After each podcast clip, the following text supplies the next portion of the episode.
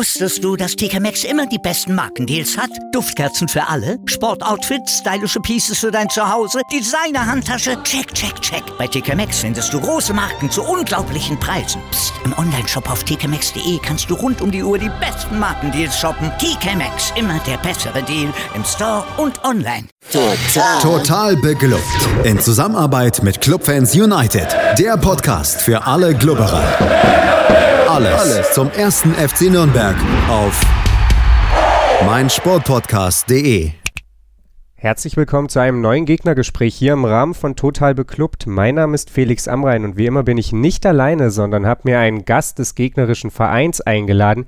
Der nächste Gegner des ersten FC Nürnberg, das ist der VfL Wolfsburg und Fan des VfL Wolfsburg ist Anne. Herzlich willkommen, Anne. Hallo Felix.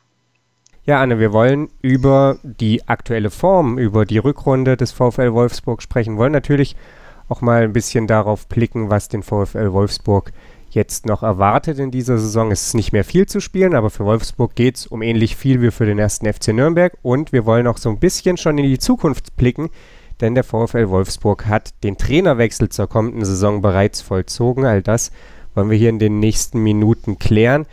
Lass uns mal damit anfangen, wie es denn aktuell in Wolfsburg aussieht. Der VfL hat sich über die Rückrunde hinweg, ja, so ein bisschen in so einem Auf und Ab in einem permanenten befunden. Da gab es einen Sieg, dann gab es wieder eine Niederlage, ab und zu plätscherte man noch so ein Unentschieden dazwischen. Konstanz ist irgendwie so ein bisschen ein Fremdwort, habe ich den Eindruck. Woran liegt das deiner Meinung nach? Das ist richtig. Konstanz ist was anderes. Äh, aber zufrieden sind, glaube ich, die meisten schon, so im Großen und Ganzen. Äh, woran das liegt? Äh, unglaublich viel Verletzungspech. Und ich glaube auch ein kleines bisschen Unruhe, das, was du schon angesprochen hast mit dem äh, Trainerwechsel. Ich bin mir nicht so ganz sicher, aber ich, ich glaube schon, dass das intern auch eine Rolle spielt. Aber in erster Linie würde ich sagen, wirklich Verletzungspech. Also da war ja jetzt einiges, Skincheck war lange weg. Äh, jetzt ist die äh, Verletztenliste elendig lang, also freut euch. Ähm, ja. Und dann natürlich äh, Angstgegner in Anführungszeichen wie der FC Bayern. Das war ja eine ganz grobe Katastrophe. Ja, verschiedene Faktoren, denke ich. Okay, dann lass uns mal einfach so ein bisschen auf dieses verletzten Problem zu sprechen kommen. Du hast es ja angedeutet. Äh, der Kicker titelte am, am 1. Mai äh, Labadias Personalpuzzle und zählte ja. dann auf äh, was da, das ist ein relativ kurzer Artikel, aber was momentan alles so ein bisschen in der Schwebe ist.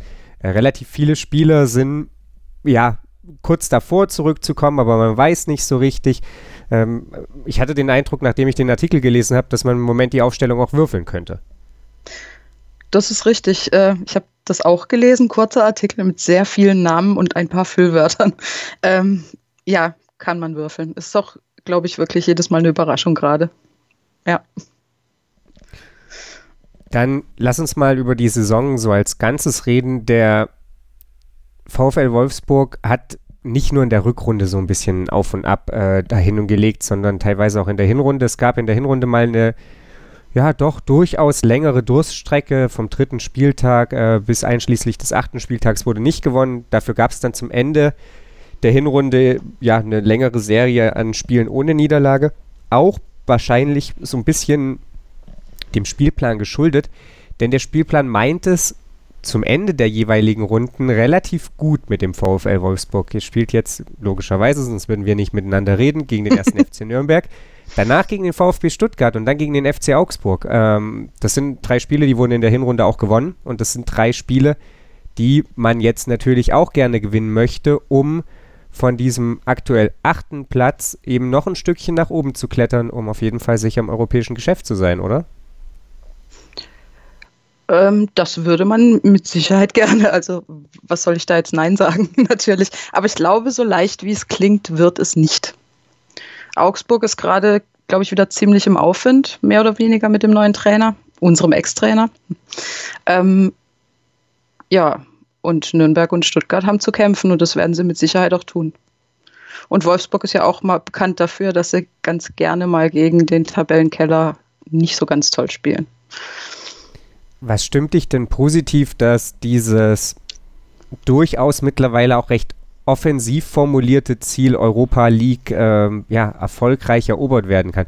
Man könnte das Ganze ja auch mal ein bisschen umdrehen. Man könnte sagen, okay, wenn man Nürnberg am Wochenende schlägt, Stuttgart ähm, ja zu dem Zeitpunkt sich dann quasi auf den Relegations oder sich den Relegationsplatz sichert, gleichzeitig aber jegliche Chance verspielt, äh, da der FC Schalke 04 eben auch Platz 15 sicher macht, dann ist das im Prinzip ein Austrudeln für Stuttgart und für Augsburg und dann kann Wolfsburg da im Vorbeigehen nochmal sechs Punkte einsammeln. Würde ich nehmen, ja. Sofort. ähm, ja, aber Europa ist so ein Ziel, also ich weiß nicht, natürlich sieht das der Verein anders, aber ich als Fan muss sagen, ich, mein Saisonziel war bloß weg, äh, weit weg von ganz unten und bloß nicht wieder in Gefahr kommen, hier Relegation spielen zu müssen oder ähnliches oder Schlimmeres. Ähm, das ist gut gelungen. Also ich habe gesagt, alles zwischen 8 und 12, 13 ist in Ordnung. Und jetzt im Moment sind wir auf 8. Alles weitere ist äh, ein netter Bonus. Vielleicht sind wir auch nicht bereit für Europa. Äh, ich bin zufrieden. Immerhin, das ist ja auch schon mal was. Also ich, ja. bin als Fan momentan nicht so zufrieden. Also ich bin zufrieden damit, wie die Mannschaft spielt, aber ich bin nicht so zufrieden damit, wo wir stehen. Äh, du hast gesagt, äh, vielleicht ist die Mannschaft auch nicht bereit. Dann lass uns doch mal so ein bisschen auf die Zukunft schauen. Äh, der erste FC Nürnberg hätte ich fast gesagt, aber das stimmt gar nicht. Der VfL Wolfsburg, der erste FC Nürnberg wird es vielleicht auch noch tun, aber der erste, der VfL Wolfsburg, Himmelgott, äh, der hat den Trainer gewechselt. Und zwar wird Bruno Labbadia seinen Vertrag nicht verlängern und dafür kommt Oliver Glasner aus Österreich. Genau. Es war zu lesen, dass besonders für den Verein, aber auch für den Trainer wichtig war, dass man in den Zielen übereinstimmt. Und ähm, da gibt man ganz klar vor, ähm, ja, Marcel Schäfer noch ein bisschen verhaltener, manch andere dann doch ein bisschen forscher, Europa. dass Europa das Ziel ist. Ja. Ähm,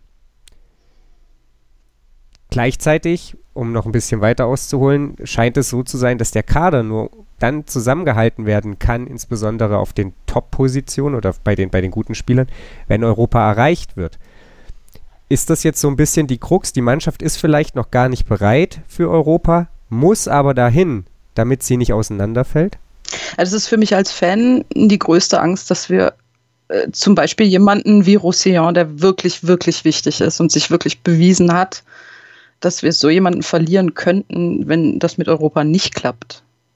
Also das ist schon eine schwierige Situation. Äh, dennoch glaube ich, nach zwei Jahren Abstiegskampf und jetzt einem Jahr in gutem Mittelmaß von Europa reden, ist vielleicht doch ein bisschen drüber. Aber gut, komm es wie es soll. Okay, also du siehst Europa nicht als, als zwingendes, ähm, ja, zwingend für die nächste Saison an, um, um Oliver Glasner quasi ja, einen guten Start zu ermöglichen. Ja, das ist, das ist ja eben genau der Punkt. Wir wissen nicht, äh, was unter Glasner passiert. Also ich habe mich, ich beschäftige mich, muss ich zugeben, relativ wenig mit österreichischem Fußball. Ähm, ich weiß, dass man ihm nachsagt, dass er äh, ein ziemlicher Taktierer ist und sehr offensiv spielen lässt, was für den VfL ja vielleicht auch gar nicht schlecht ist. Ähm, äh, Vergleiche mit dem Frankfurter Trainer kommen auf, davon will ich jetzt gar nicht anfangen. Ähm, aber im Endeffekt, ich weiß nicht, äh, wie die Mannschaft auf ihn reagiert, ähm, wie es unter ihm laufen wird und ich kann es einfach wahnsinnig schlecht beurteilen. Und nach zwei so irre schlechten Jahren und einem Jahr im Mittelmaß jetzt äh, nach Europa zu wollen, ist nachvollziehbar natürlich, das will ja jeder. Aber ob das nicht vielleicht ein bisschen früh ist und man nicht erstmal sehen soll, wie konstant oder wie sich das weiterentwickelt. Also es ist halt für mich als Fan nicht einzuschätzen. Ich vernehme, du bist da eher bei, bei Marcel Schäfer, der ja dann als Ziel quasi ausgegeben hat, in den nächsten zwei bis drei Jahren soll Europa erreicht werden. Äh, lieber sukzessiver, erfolgreicher, nachhaltiger Aufbau statt Hauruck-Aktion und dann fliegt der Laden auseinander. Das ist richtig. Marcel Schäfer Ultra. Nein, voll und ganz. Also bin ich wirklich seiner Meinung, ja. Würde ich mich auch eher vorsichtig äußern wollen. Okay. Dann lass uns noch mal ein bisschen in die Gegenwart zurückgehen. Da müssen wir nicht ganz so sehr in die Glaskugel schauen. Ich bin heute über eine Bildergalerie oder über eine Fotostrecke des Kicker gestolpert, Die heißt Rückstand für Wolfsburg und BVB kein Problem. Der VfL Wolfsburg hat zusammen mit Borussia Dortmund die meisten Punkte nach Rückständen geholt. 16 an der Zahl. Äh, wenn man in Rückstand geraten ist, hat man immerhin noch vier Siege, vier Unentschieden geholt. Demgegenüber stehen dann immer noch zehn Niederlagen. Ist das ähm, eine Mannschaft, die tatsächlich als, als Einheit funktioniert, die gut darin ist, Rückschläge wegzustecken, die auch eine Moral besitzt, sich da rauszukämpfen, die sich eben nicht in ihr Schicksal ergibt? Ja, endlich wieder. Nach mehreren Jahren Durststrecke endlich wieder. Ja, Gott sei Dank. Es ist eine Mannschaft. Und die hatten wir jetzt eine Weile nicht. Wir hatten eine Weile äh, einen Haufen von Einzelspielern, die, wo jeder irgendwie sein Ding machen wollte. Teilweise hochbezahlte Namen, die ähm, gedacht haben, für ein bisschen Geld spielen wir in Wolfsburg mal die ruhige Kugel. Und wir haben jetzt ein Team. Und äh, sie können das. Mal abgesehen von Dortmund war zu erwarten, die Niederlage. Bayern war Angst, aber zwischendrin gegen Düsseldorf äh, gegen Hannover gewonnen. Ah, das Unentschieden gegen Frankfurt war ein bisschen sehr ärgerlich, aber was wir gegen Hoffenheim, also gedreht und dann noch äh, 4-1 war es am Ende. Also, sie können es. Es ist ein Team. Ja.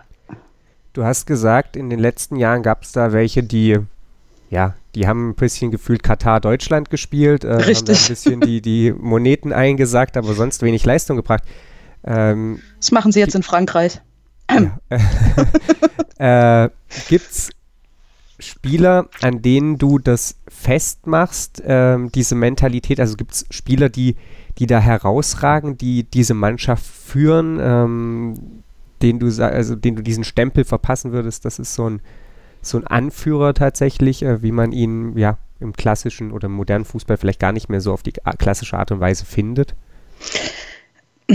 Im spielerischen Sinne vielleicht weniger, aber im mentalen Sinne glaube ich, dass Roussillon, äh, nicht Roussillon, Blödsinn, äh, äh, Giavogi dann einen Riesenjob macht als Kapitän.